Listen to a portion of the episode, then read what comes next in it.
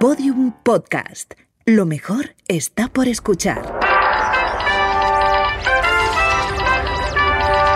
Esenciales.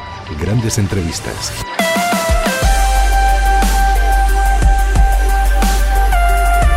Entrevista al escultor Pablo Serrano, realizada por José Luis Péquer en su programa Gente Importante de la cadena Ser, en el año 1973.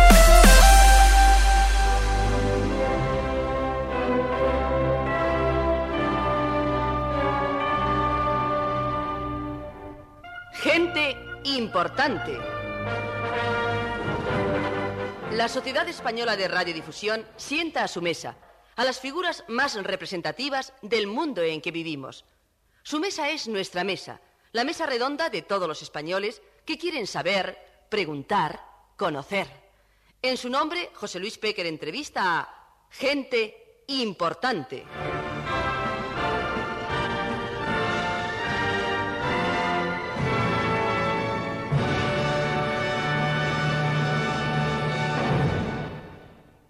Esta noche en Maite Comodore nos hemos dado la mano Maite, don Manuel Rodríguez Cano, director de programas de la Sociedad Española de Radiodifusión, don Basilio Gasén, redactor jefe, don Manuel Amado, compañero mío, y don Pablo Serrano, con don Emilio Lavarrieta al frente de toda la transmisión. Dar la mano como dar la paz, cuando el sacerdote desde el altar lo ordena y lo desea, se ha convertido en un rito de escaso valor estamos siempre muy distantes del que se halla a nuestro lado. Nos hemos acostumbrado a alargar el brazo más como un parapeto que como un afecto. Damos la mano sin saber lo que damos. Sin embargo, representa la mano tantas cosas. En alguna parte he leído que nos la dio el Señor para llevar en ella el alma. Me fijo mucho en las manos, no en su línea, sino en su beso, en la carne que se estrecha con mi carne. Me gusta llegar a cualquier pueblo, perdido en fríos y en calor de taberna, y tener la ocasión de saludar en rueda. El tacto suele decirme, este hombre vive de la tierra. O bien, he aquí al farmacéutico. La del albañil siempre raspa un poco. Suda como un rocío la del jardinero. Dura es la del pastor. Casi húmeda la del tabernero.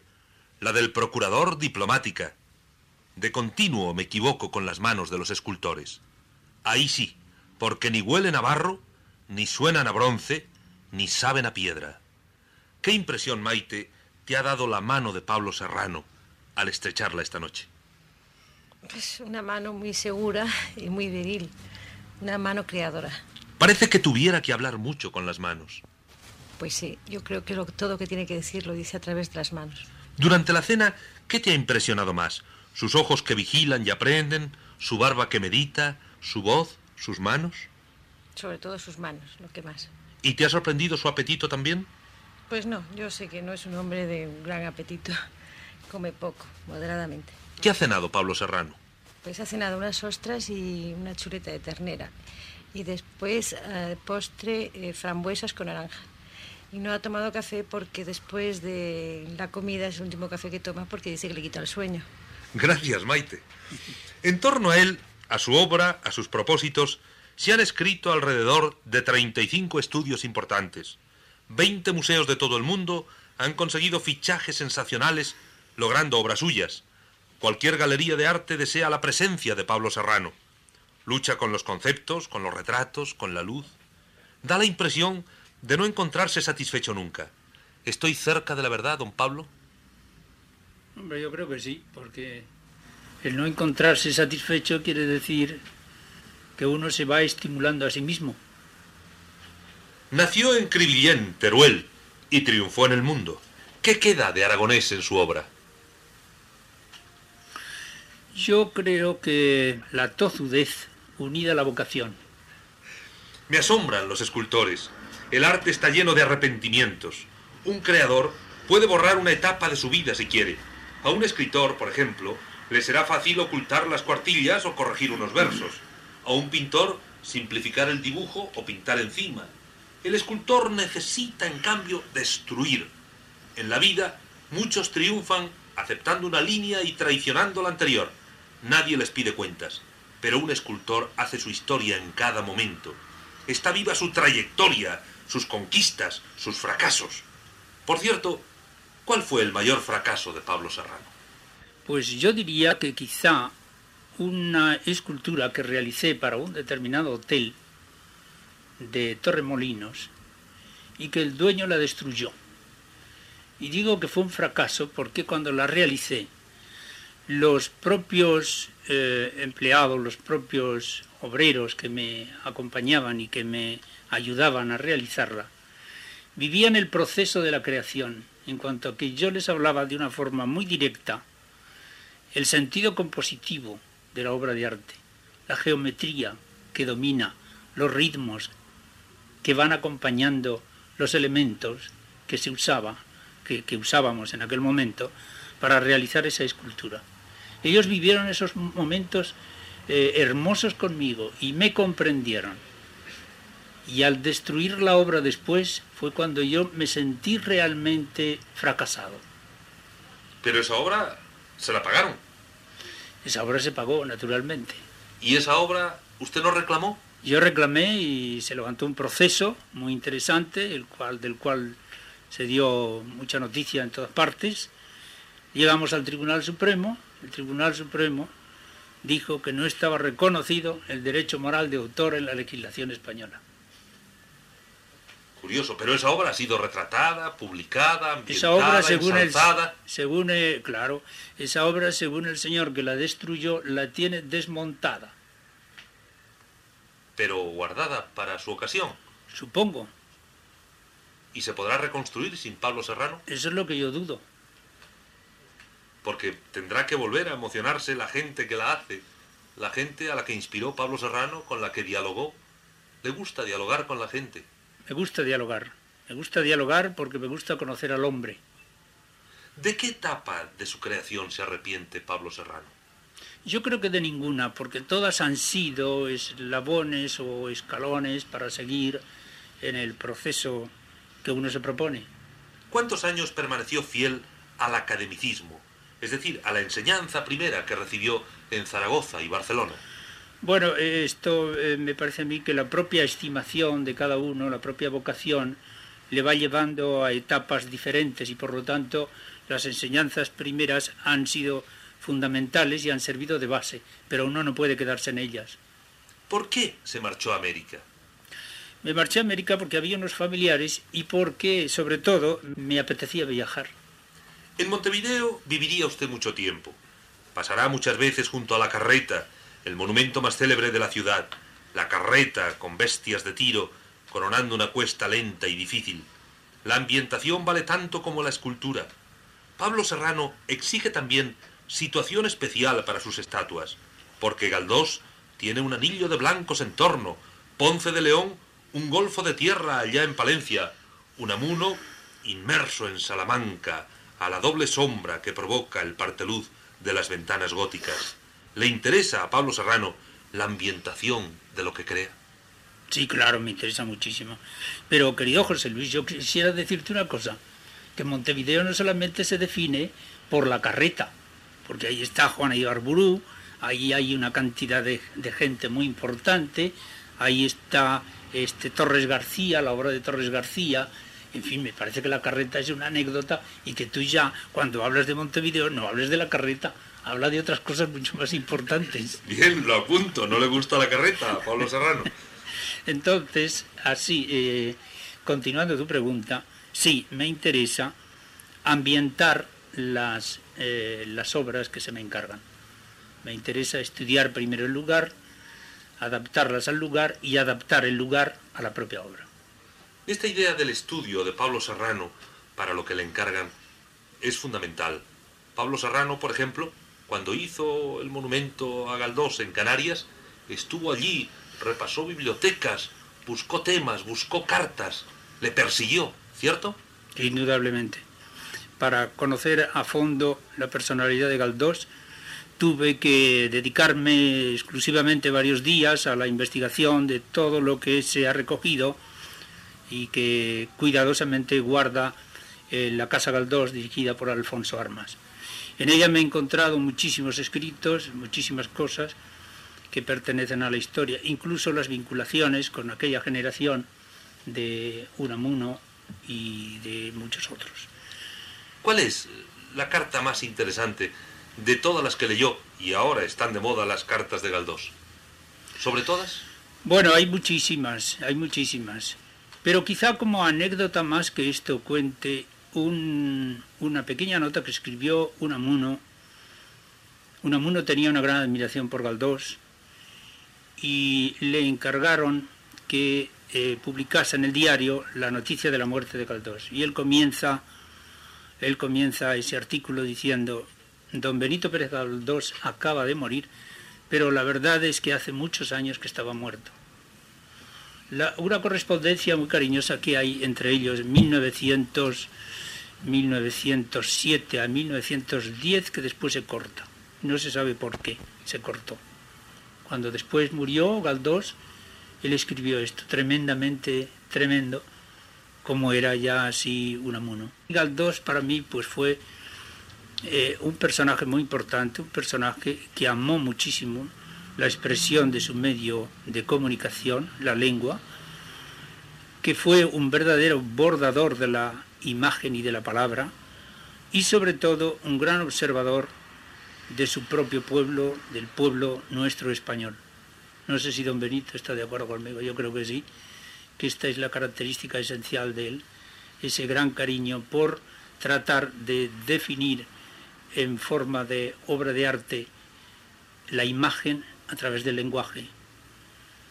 Estas imágenes que nos presenta él eh, de, estos hombres sentados en las puertas del pueblo, estas mujeres, esta anécdota de nuestro pobre pueblo español que también lo describía él en esas páginas extraordinarias de los episodios. Como está aquí nuestro compañero Manuel Amado, va a ser quien pregunte ahora a Pablo Serrano. Quiero preguntarle a Pablo Serrano, entre todos los premios que ha recibido, ¿de cuál guarda mayor impresión? Pues le voy a decir a usted una cosa, ¿sabe de cuál guardo eh, la mejor impresión hacia lo que podría llamar un premio para mí? El haber visto en mi pueblo de Cribillén que el agua había sido posible trasladarla desde una fuente que estaba en las afueras del pueblo, y a la cual tenían que ir las mujeres con sus cántaros colgados o puestos sobre la cabeza, más o menos un kilómetro de distancia. Y ahora el agua corre por pequeñas fuentes en las calles de ese pueblo. Y después otra cosa.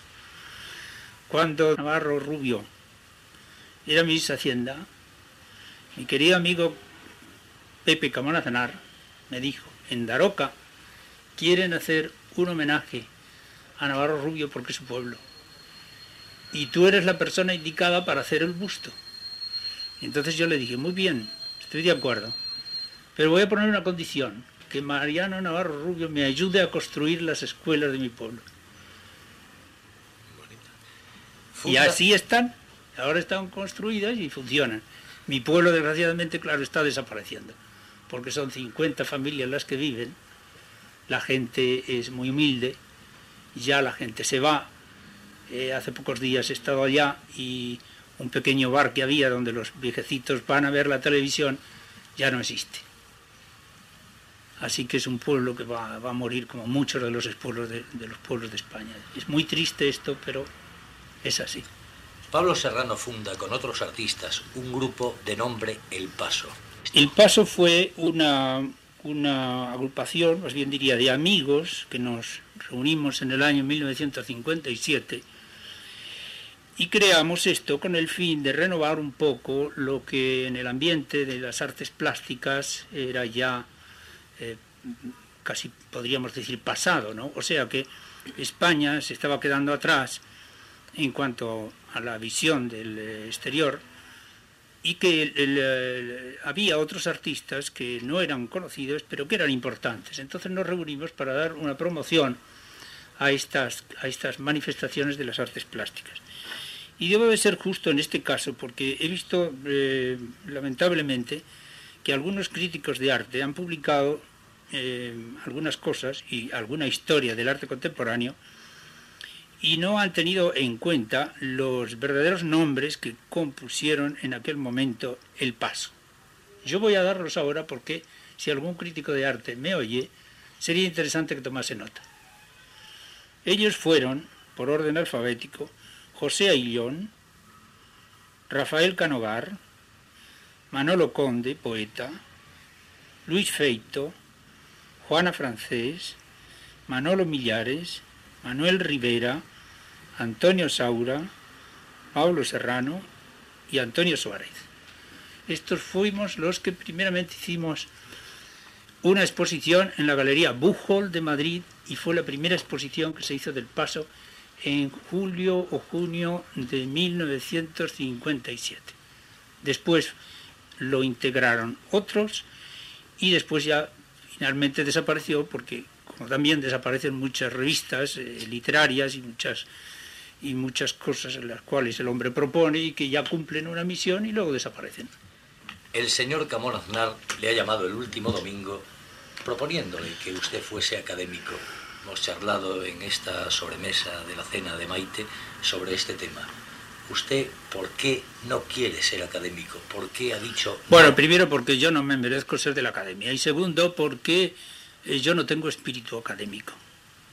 Yo mm, creo que, en fin, todo lo que he realizado eh, para nada tiene que ver con un clasicismo, si bien lo acepto y si bien creo que la historia de los hombres se construye a través de, la propia historia.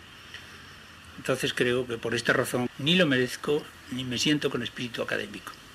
Gracias por estas aclaraciones y por estas preguntas, Manuel Amado. Y en tanto, al borde de estas cosas, Pablo Serrano va evolucionando. La evolución la da el trabajo. Pablo Serrano se mete en el taller.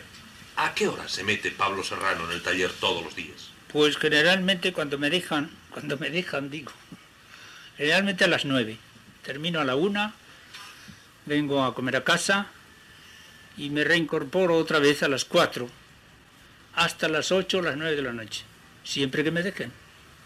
En el día, fuera de su obsesión, fuera de su empeño por entrar siempre en la meta el primero, ¿qué le distrae? Pues eh, en realidad me distrae pues el contestar cartas, que tengo que contestar muchas. Da la impresión muchas veces de que compone una partitura en bronce. ¿La música está con usted cuando cree? Pues sí, me agrada escuchar música, sí. ¿Cuál es su figura geométrica favorita? Bueno, el cubo en principio y después el ovoidal, el, el, huevo. ¿Cuál es el mensaje de su obra? El mensaje de mi obra, yo diría que yo diría que la comunicación. ¿Cuál es la luz que busca en las cosas? La que tiene que destruir las cosas opacas. ¿Cuál ha sido su angustia a la hora de crear? El tener que contar con una materia tan difícil como es la materia misma para poderme expresar. ¿Cuál la obsesión de sus bóvedas, sus apasionadas creaciones? Considero que el hombre se va abovedando a medida que vive y entonces no va siendo nada más que un cobijo de sí mismo. ¿Cuál la teoría de las unidades yunta, característica de Pablo Serrano? Bueno, esto, la intención de la de la comprensión, de la adaptación, de la, del diálogo, de la comunicación, a través de esta posible eh, integración, a través de esta posible apertura, como son los hombres con puertas, exactamente igual. Hombres que deben de comunicarse, que deben de abrirse. Y en ese sentido hasta me considero un poco político, ¿por qué no? Todos estamos deseando abrirnos y comunicarnos más, cada vez más. ¿Cuál su manera de sentir el espacio sin detenerse en la forma? Bueno, yo creo que el espacio, el espacio en sí es, eh, es difícil de definirlo. Yo considero, por ejemplo, que el, el hombre habita dos espacios. El suyo, que es materia en sí inerte, o sea, lo corporal, lo que es materia que nace y vive, como yo digo, desde el vientre de la madre hasta el vientre de la tierra. Ese es un espacio. Y el otro, el indefinido, el que ocupa nuestro corazón, nuestros sentimientos, nuestra alma, nuestras posibilidades intelectuales. Ese es el otro espacio. Entonces para mí son dos espacios. El uno es la muerte que vive con la vida en este espacio material que es el hombre, que casi inerte es una escultura, y el otro espacio que eh, yo lo interpreto, pues eso, abriendo esa puerta y viendo qué hay adentro. Y alguien me ha preguntado, ¿y por qué ese espacio es brillante pero no está el corazón? Digo, porque a lo mejor lo que hay dentro de él es una brillante soledad. Hermosa definición. Y sigo preguntando a Pablo Serrano, ¿cuál es su modo de ser? Mi modo de ser diría yo que por una parte soy inquieto y por otra parte pues me gusta razonar. ¿Cuál su estilo en el retrato? Porque usted ha confesado que la presencia del modelo eh, le ha disgustado llegado cierto momento. Bueno, disgustado no. Lo que pasa es que eh, la presencia del modelo eh, de alguna forma influye en aquello que se está haciendo bajo un aspecto académico. Entonces yo el retrato lo considero cuando aflora desde el alma de adentro, o sea, cuando uno se expresa hace determinado gesto, mueve de determinada forma su cabeza, cierra o abre los ojos, mueve la boca o abre los orificios de su nariz, o qué sé yo, tantos pequeños detalles en los cuales radica una personalidad. Eso es lo que a mí me interesa captar, lo que aflora desde adentro, que se expresa a través de esa materialidad de la cual estamos formados. ¿Y dónde disfruta más mientras crea? Pues quizá en el tormento de la propia creación. ¿Cuál fue su mejor rostro fundido?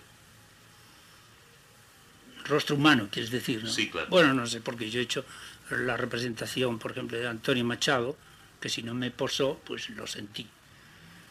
Y, y después, posándome o viéndolos o sintiéndolos, pues está, no sé, hay varios, en fin, Gaya Nuño, eh, Camón, eh, José Luis Aranguren, eh, Unamuno, Pere Galdós. ¿Qué momentos prefiere?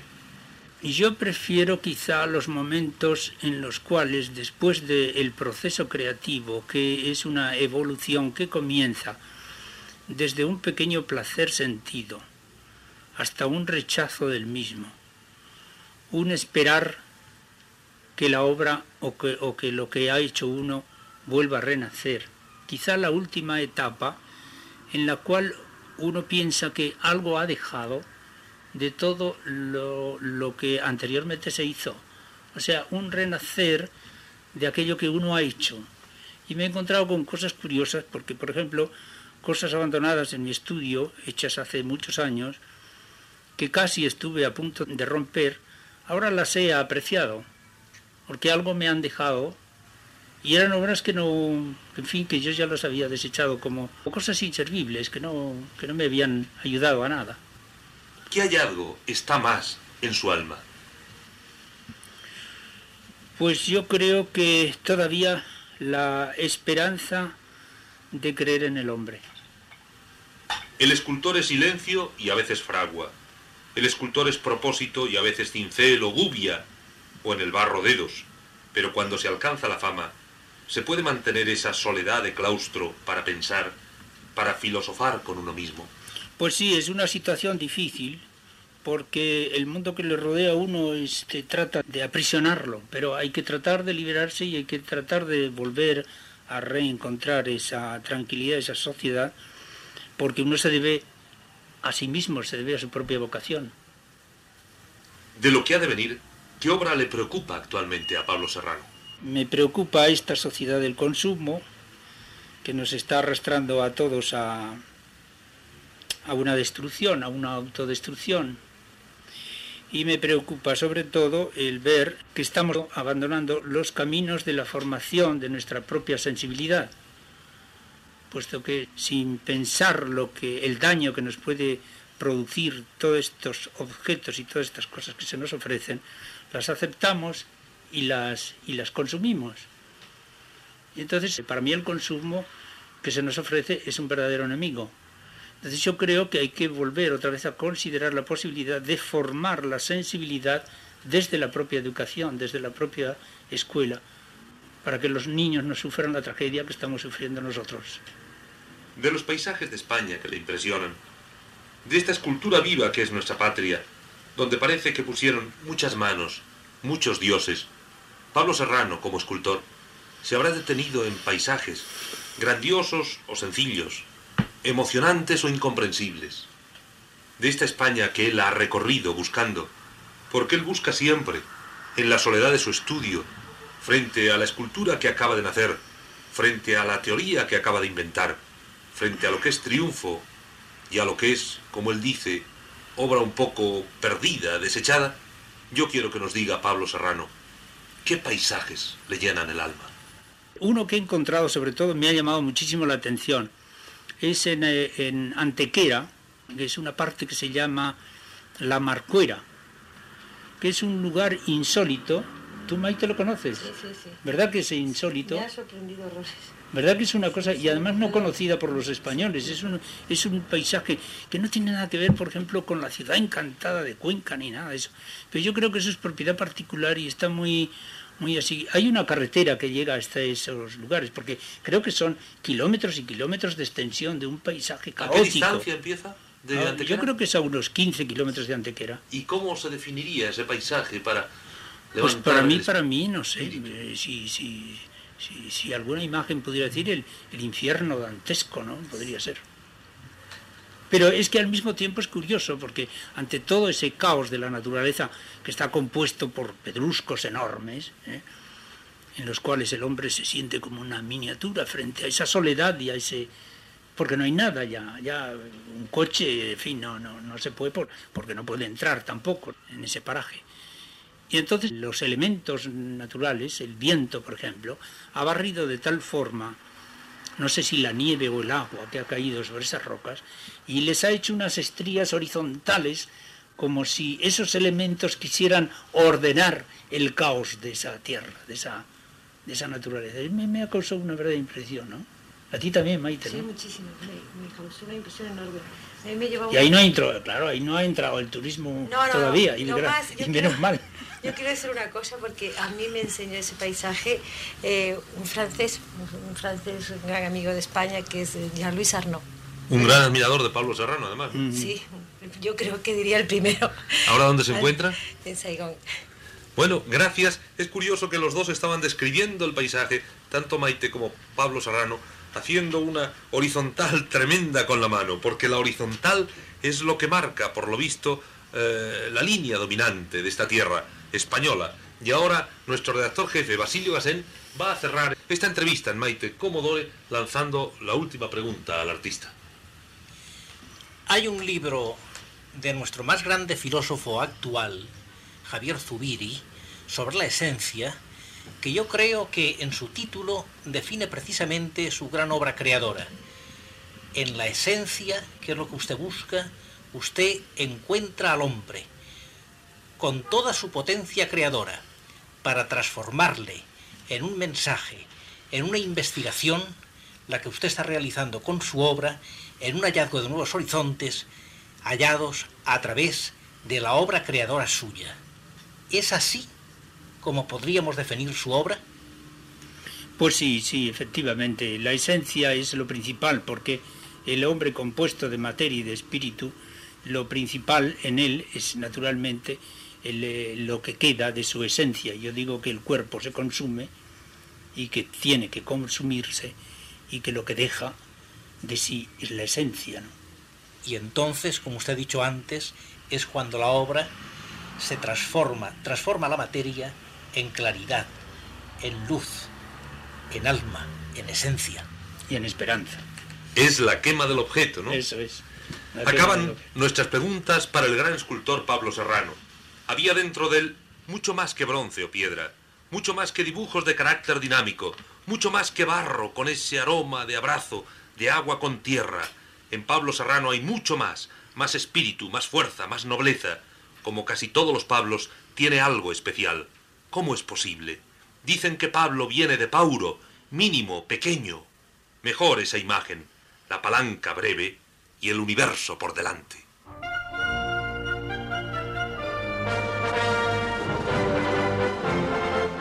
Escucharon Gente Importante Una conversación de la cadena Ser.